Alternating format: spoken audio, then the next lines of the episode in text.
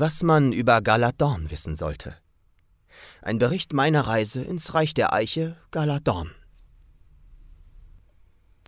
Das kleine Königreich Galadorn liegt zentral in den Mittellanden zwischen den Ländern Kharkov und Valkonan im Westen, Etraklin im Norden, Hohensolms im Osten und Steinsberg, Allerland, Wenzingen und Burgund im Süden.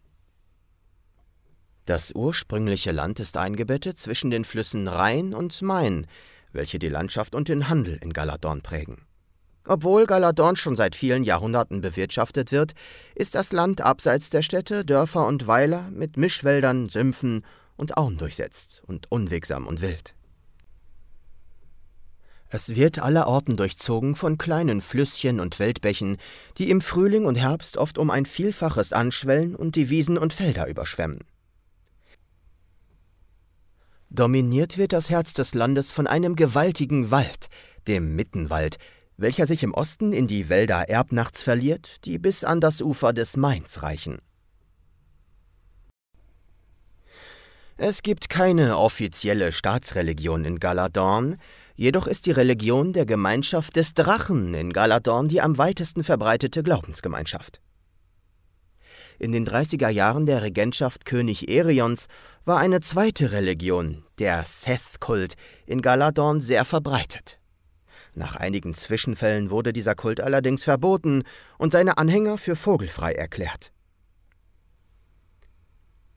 Weitere in einzelnen Regionen Galadorns verbreitete Religionen sind der Merit-Kult, der hauptsächlich in Schwingenstein praktiziert wird, der Kult der Rosmerta sowie der Dreifaltigkeitsglaube.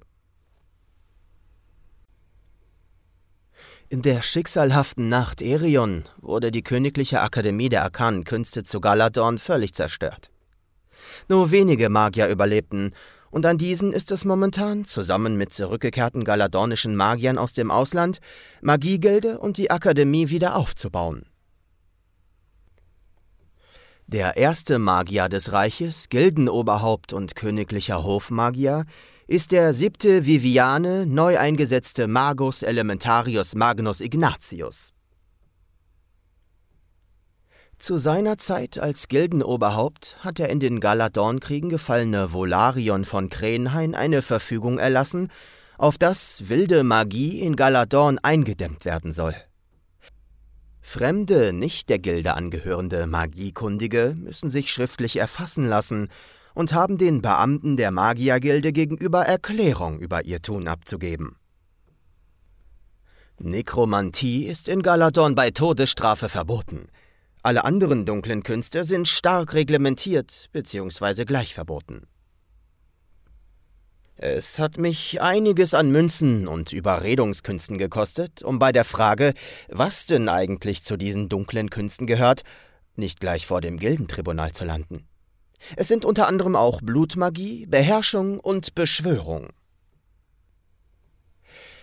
Seid ihr in Galadorn, so sprecht nicht über Paktiererei und Kooperation mit Dämonischem. Es gilt als reuelose Hinwenderei. Doch nie, niemals verliert ein schlechtes Wort über die Tatsache, dass das Reich der Eiche eine Königin hat oder etwas über ihre Herkunft. Sprecht nicht schlecht über Ihren Vater, Ihre Legitimation oder darüber, dass jemand anderes Anspruch auf den Thron hätte. Wilbert Hasenfuß III.